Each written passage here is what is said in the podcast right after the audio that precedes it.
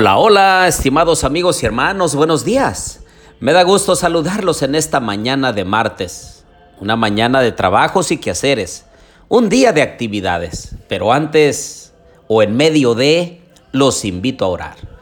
Querido Dios y bondadoso Padre, en esta mañana venimos ante tu presencia, Señor, con gratitud en nuestros corazones porque has sido bueno con nosotros. Nos diste el descanso de la noche, nos permite, Señor, ver, la luz del nuevo día y también emprender las actividades.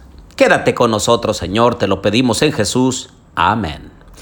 Bien, les doy la bienvenida a nuestro estudio y reflexión de la Santa Palabra de Dios. Les habla su amigo y hermano Marcelo Ordóñez desde el puerto de Veracruz, México. Abran por favor su Biblia conmigo en Josué capítulo 3 y versículo 13 y Josué 4:18. Me encanta esta palabra del Señor. Y cuando las plantas de los pies de los sacerdotes que llevan el arca de Jehová, Señor de toda la tierra, se asienten en las aguas del Jordán, las aguas del Jordán se dividirán, porque las aguas que vienen de arriba se detendrán en un montón.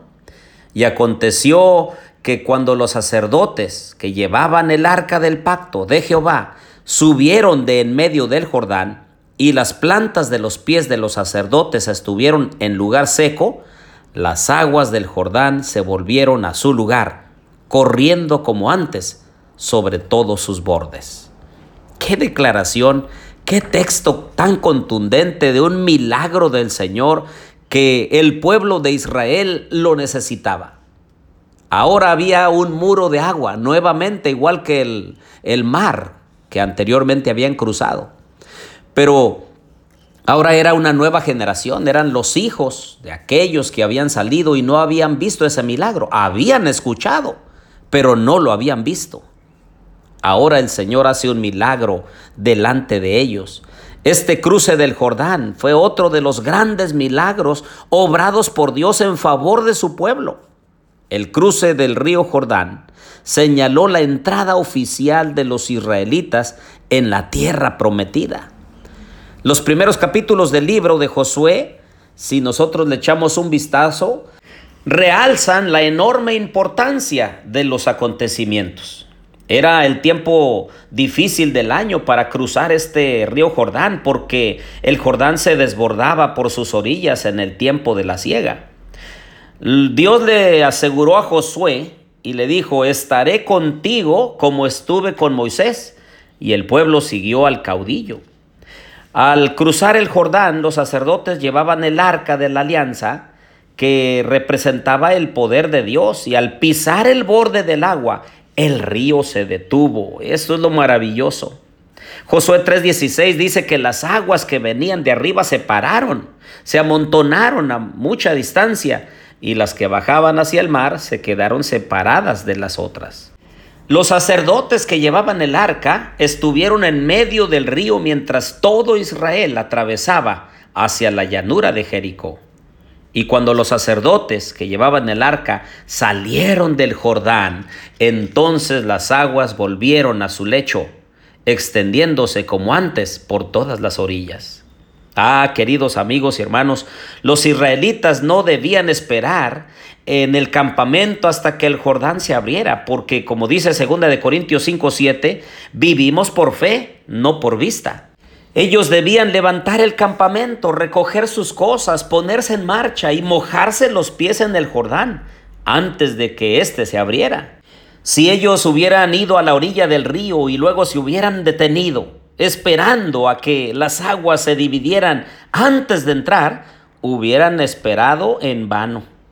Debemos aprender, queridos hermanos, a creer en la palabra de Dios y caminar en línea recta, en obediencia, aun cuando no veamos ninguna salida.